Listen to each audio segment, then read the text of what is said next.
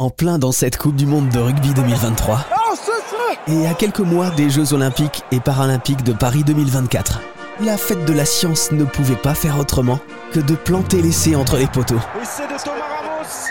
En faisant une édition spéciale sport et sciences. Car c'est bien la science et son lien étroit avec le sport qui a démontré les bienfaits de l'activité physique sur le corps humain, qui a fait progresser la médecine du sport, la préparation physique, la prévention des blessures et bien d'autres domaines de notre quotidien. La fête de la science 2023 mouille le maillot.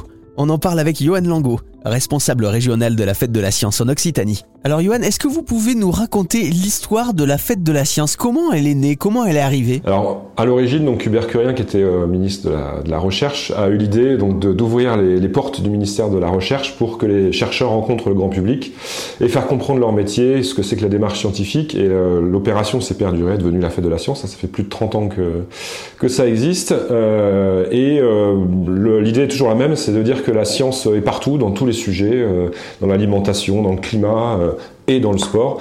Et euh, donc euh, il y a plein de chercheurs qui travaillent sur ces sujets. pendant la fête de la science, le grand public peut rencontrer des acteurs, donc des chercheurs, des associations qui font de la médiation scientifique, rencontrer euh, des médiateurs dans des musées pour parler d'une thématique scientifique. Et cette année, donc en particulier sur le sport, mais pas que. vraiment la fête de la science, c'est 600 manifestations en région Occitanie. Donc il y a largement de quoi faire sur plein de sujets dans différentes villes. Quasiment toutes les villes moyennes, grandes villes de, la région participent à l'opération. Il y a des petites villes aussi qui se mobilisent. Faire le lien entre les scientifiques et, le public pour que la science soit accessible à tous. Exactement. Montrer que la science est partout, euh, sur tout le sujet, et de manière simple et efficace, ludique, euh, avec des manips. Donc on a dans les villages des sciences euh, des démonstrations, euh, des manips de laboratoire qui sont sortis, ce qui permet de comprendre la, science très facilement. Alors on retrouve toutes les dates et toutes les manifestations hein, sur le site fête-de-la-science.fr.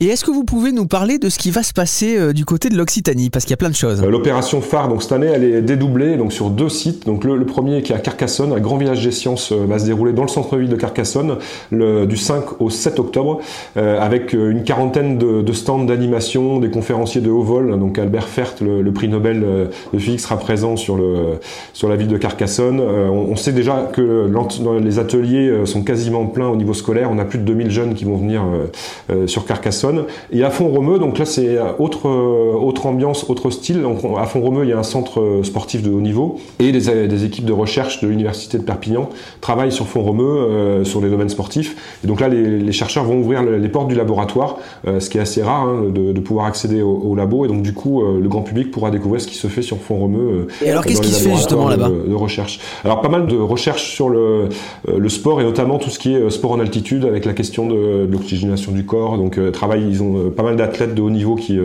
qui travaillent, qui viennent sur fond romeu pour s'entraîner, donc qui, qui travaillent avec les, les équipes de recherche euh, qui, sont sur place. Ici, on est dans les bonnes nouvelles de la science. Est-ce que la science est une bonne nouvelle pour nous? C'est important. Enfin, la, science, elle apporte des, solutions. Après, il y a des choix euh, de société. Enfin, il y a, euh, des, inventions qui ont été faites il, y a, il, y a, des dizaines d'années qui n'ont pas été utilisées, où il y a des choix de société qui ont été faits. Je sur les domaines des énergies, sur dans différents domaines. Après, la science ne décide pas. La science amène un constat de, des faits. Enfin, je prends l'exemple du climat. Hein. donc, le GIEC publie l'état des connaissances scientifiques, a montré l'impact de l'homme sur le changement climatique. Derrière, il y a des choix de société à faire. Et là, les scientifiques euh, peuvent s'engager pour certains. Mais en tout cas, il y a des choix de société à faire. Et je pense que les scientifiques, c'est bien aussi qu'ils montrent euh, les différentes voies à suivre. Après, à la société et au pays et euh, aux collectivités de faire des choix politiques sur certains sujets. La bonne nouvelle, c'est qu'on sait. Pas dans tous les domaines, mais dans certains domaines, on sait. Et pour savoir ce que la science a à nous raconter, rendez-vous pour la fête de la science 2023